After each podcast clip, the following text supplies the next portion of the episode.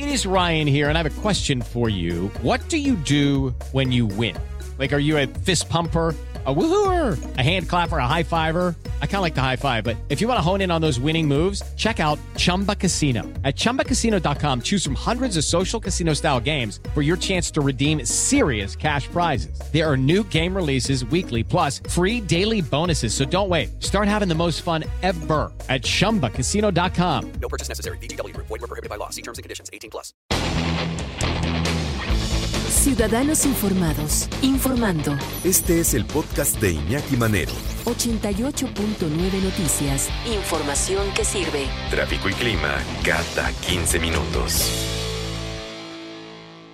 Manuel Hernández, doctor en clínicas psicoanalíticas, director general de Descúbrete. Y ese tema a mí se me hace importantísimo por esta confusión que todos tenemos. No se trata de condicionamiento operante, no se trata de entrenar perros o delfines, ¿no? Se trata de tener una relación con, seres humanos, ¿no? También. Exactamente. las consecuencias con sentido emocional. Padres de familia que confunden los premios y castigos con las consecuencias. exacto, como si entrenáramos un caballo. Literal. ¿Cómo estás? Bien, bien, muchas gracias por recibirme. Al contrario. Pues, pues fíjate que sí es un tema por demás interesante. Yo siempre he pensado que los premios y los castigos solo condicionan al niño y no le dan la oportunidad de que encuentre lo que necesita en realidad.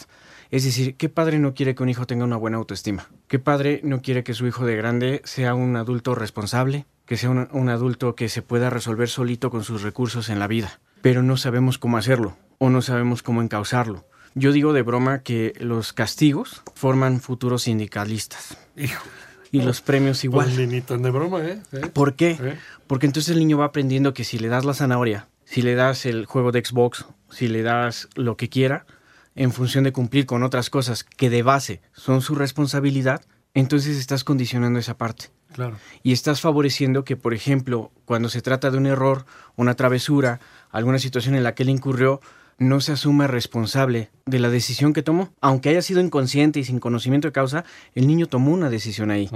Y si yo solamente impongo un castigo y este castigo va desmedido, entonces el niño aprende a tener miedo a mis castigos, pero no a hacerse cargo de su responsabilidad.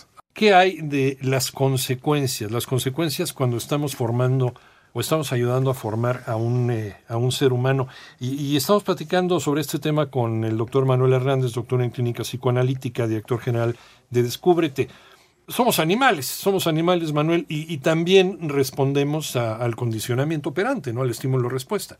Exactamente. Pero siendo animales se supone que con otro tipo de capacidades, esto ya deberá quedar rebasado, ¿no? Sí, claro. En ese sentido, y lo que yo te diría es, las consecuencias, a diferencia del premio y el castigo, tienen que buscar que el chico aprenda en primer lugar a hacerse cargo de sus decisiones. Y cuando un chico tiene la tranquilidad de que frente a un error, frente a una falla, va a poder corregir, reparar o resarcir cualquier error, yo te diría, ese es el alimento más importante que le puedes dar a un niño en términos de autoestima. Piénsalo así. Hay algo que yo le llamo el sadismo de los padres. Cuando un papá está furioso porque Pablito ya hizo de las suyas y de pronto le quiere demostrar que él es el que tiene el poder o el que es el que manda.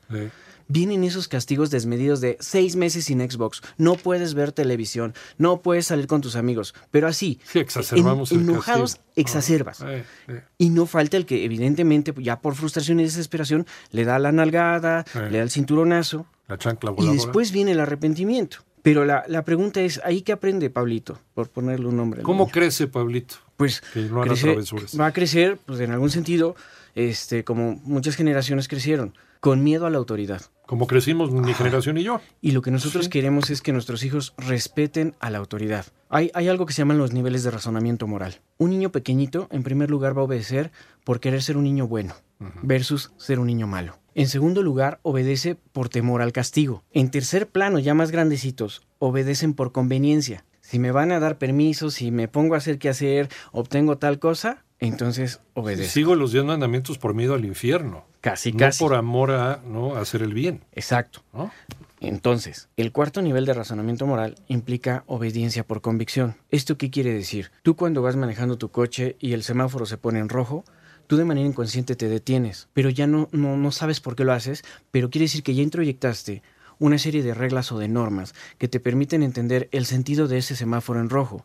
Y no es onda de no me paso porque me, va a multar la patrulla. Va, a haber una consecuencia si te lo pasas, si tú lo sabes. Sino que tú entiendes que el frenarte puede evitar un accidente, que eso sirve para una buena sinergia entre los automovilistas y que eso implica la integración social. Esa sería la consecuencia eh, positiva a la hora de pensar. Ese es el nivel de razonamiento moral en términos de convicción. Y ahí ya no estamos obedeciendo, estamos decidiendo. Ya. Las consecuencias tienen que ser relacionadas al evento en lo posible y proporcionales, no desmedidas. Ejemplo con, lo que estamos hablando.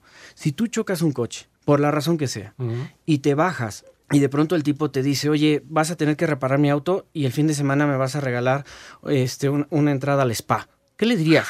No, pues espérame. que estás bien loco, ¿qué te pasa? Está bueno el encaje, pero no tan ancho, compadre. Exacto. Es lo mismo que pasa con un papá cuando el hijo reprueba matemáticas y lo castiga seis meses. Yo lo que digo es, a ver, el que el chico sea castigado con, con salidas, con el Xbox, la tele, etcétera, ¿va a hacer que el chico aprenda matemáticas? No. Pues no. Yo tengo que explorar como papá qué fue lo que llevó a mi hijo a que, a que reprobara matemáticas. Si reprobó matemáticas porque le cuesta trabajo, porque no entiende el concepto, la consecuencia es ponerlo a estudiar matemáticas, acercarle una regularización, sentarme yo con él, hasta que él comprenda el concepto, porque eso es lo que me interesa. Ahí es donde estoy relacionando la consecuencia al evento y la estoy poniendo proporcional. ¿Sí se va entendiendo esto? Sí, porque ahí también estás mostrando que tienes autoridad pero no es una autoridad este, absolutista, digamos, ¿no? Exacto. dictatorial. Exacto. Yo soy tu padre, yo se supone que sé lo mejor para ti, te, me voy a sentar contigo o voy a tratar a una persona que sepa de matemáticas y se va a sentar contigo.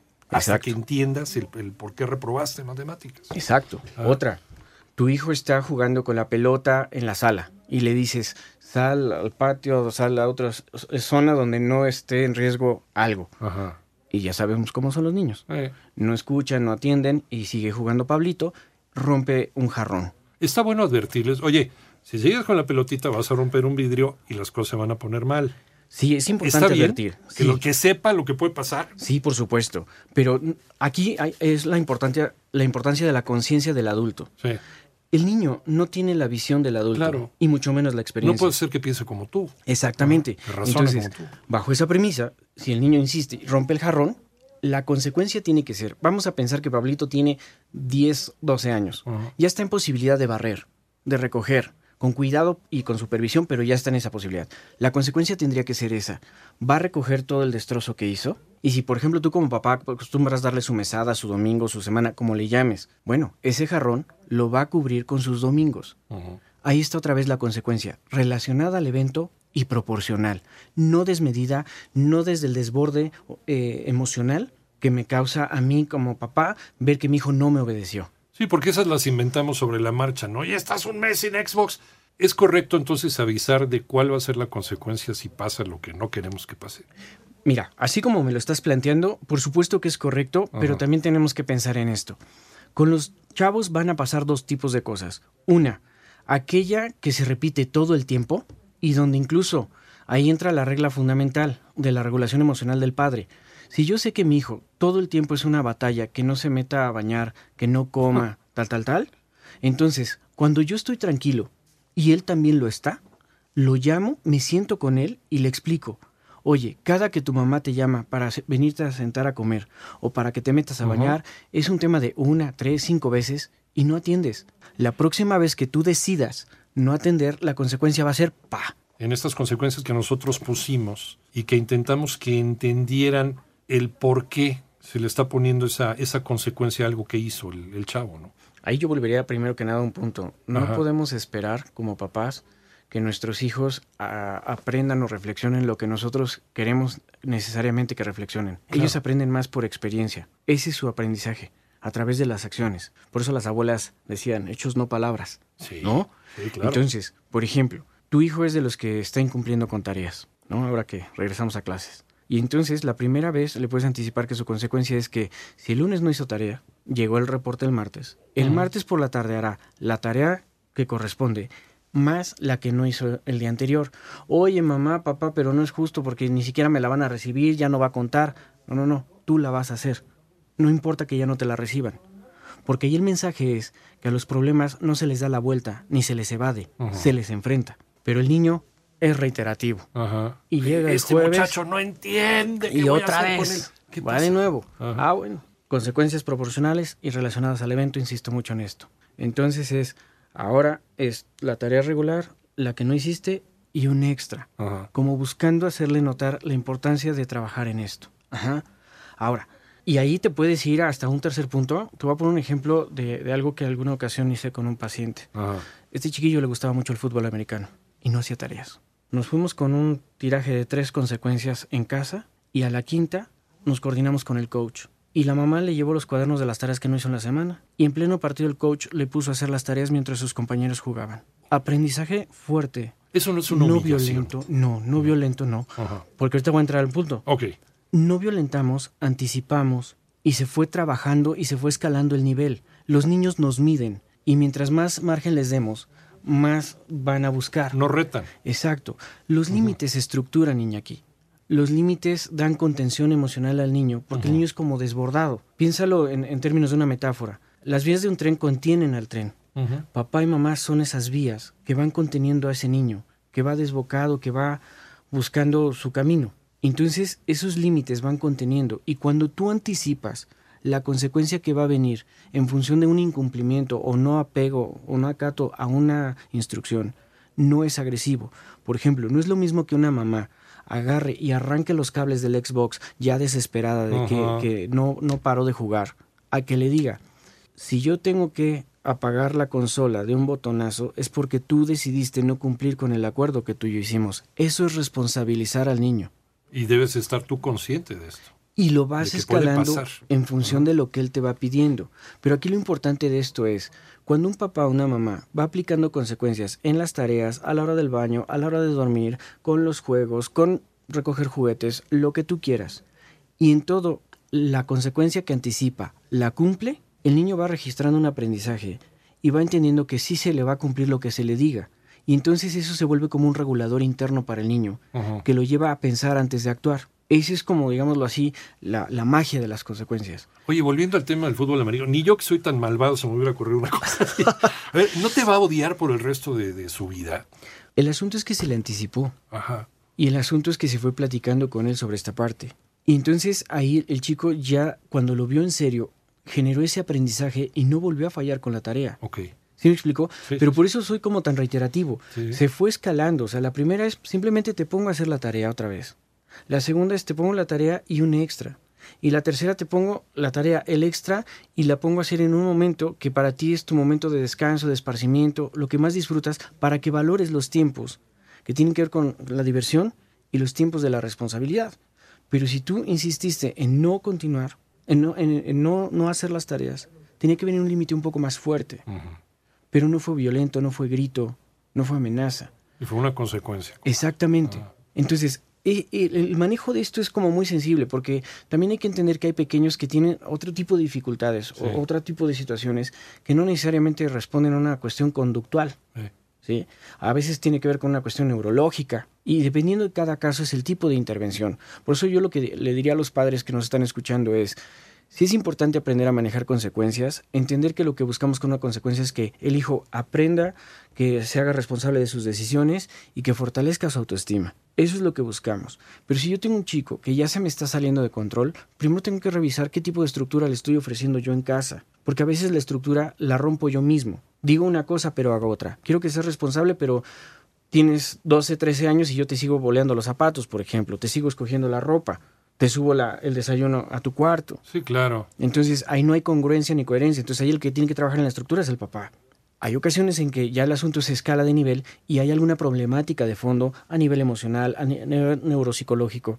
Y entonces es cuando el especialista entra y hace una intervención distinta. Sí, porque ahí también nosotros somos protagonistas. Y yo creo que hemos, hemos dejado un punto ciego en medio. ¿Sí? De la, nuestra generación, que era la generación de la chancla y del miedo al castigo. Claro. A esta generación de, no, es, es, es un espíritu libre. Déjalo, déjalo, porque es, no te metas con él, no lo castigues, que no haya consecuencias, no, le llames la atención. ¿En dónde nos perdimos, Manuel? Confundimos conceptos. Exacto. No entendemos los roles. A mí me castigaron, yo no quiero castigar a mi hijo porque me acuerdo de cuando me cachetearon y cuando... Pero le estamos haciendo yo creo un daño peor a la chancla voladora. ¿eh? Es que no se trata de repetir historias. Claro. Se trata de entender que mi función como papá o mamá es guiar, acompañar, encauzar, educar, formar a mi hijo para que cuando llegue su mayoría de edad tenga las habilidades y los recursos que va a necesitar para ese momento de vida. Por ejemplo, ahorita muchos chavos que tienen ahorita 10, 12 años, en 8, 10 años van a necesitar ser chicos que sean adaptables.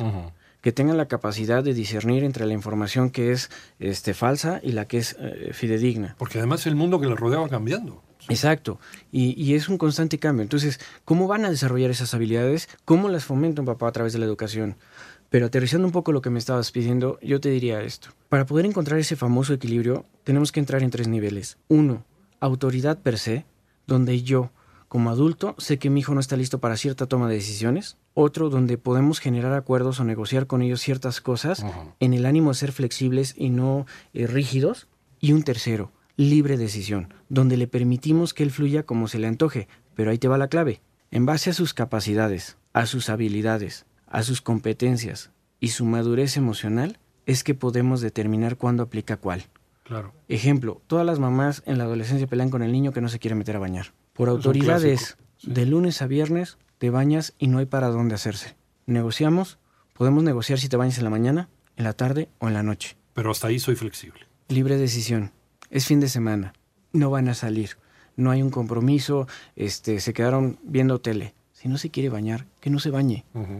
Ahí están esos tres niveles manejados, que dan ese equilibrio y que dan esa pauta también para el aprendizaje con el chico. O sea, flexible, pero... Con límites. Con límites. Con criterio. Y si transgredes ese límite, entonces te vas a encontrar con esa consecuencia que tú ya conoces. Él solito va a ir definiendo qué, qué tanto la autoridad tiene que apretar. Y eso es lo que uno como papá tiene que aprender a medir. Y eso es lo difícil. ¿Y para ayudarnos a aprender en dónde, doctor? En descubretesoluciones.mx o bien al 5539 77 03 57. Es descúbrete.mx. Descúbretesoluciones.mx. Soluciones.mx. Perfecto, doctor. Manuel Hernández, doctor en clínica psicoanalítica, director general de Descúbrete. Gracias, como siempre. Gracias a ti, Por descubrirnos esto.